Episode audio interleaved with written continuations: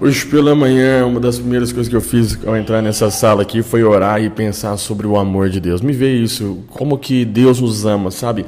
E essa é a exata é, é, o exato ponto aonde muitas vezes nós não, nós não conseguimos acessar muitas coisas em Deus, porque às vezes nos falta entender e compreender a essência do amor de Deus.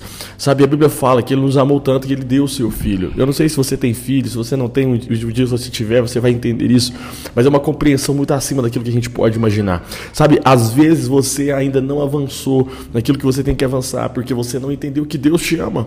E é muito além daquilo que você faz, é muito além daquilo que você você deixa de fazer, é muito além daquilo que você se sacrifica ou não se sacrifica. Ele vai te amar e ele te amou. Na verdade, ele te amou antes da fundação do mundo. Sabe o que significa? Que mesmo sabendo tudo que você ia fazer, tudo que você ia cometer, ele ainda te amou.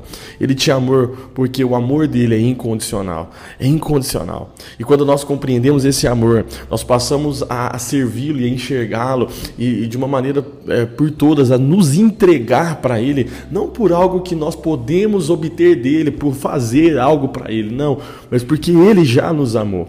A Bíblia fala que ele nos amou primeiro. Isso é incrível, meu irmão. Ele te amou primeiro. Você só é capaz de amar Deus porque um dia ele te amou.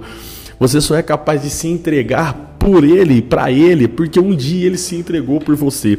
A grande verdade é que aquilo que nós fazemos para Deus não tem a ver com uma forma de conquistá-lo, até porque toda forma de conquistar Deus, toda forma de tentar alcançar algo de Deus é orgulho e prepotência, porque Ele nos dá sem merecermos, Ele nos dá sem nós, ao menos é, é, de alguma forma, possamos conquistar isso.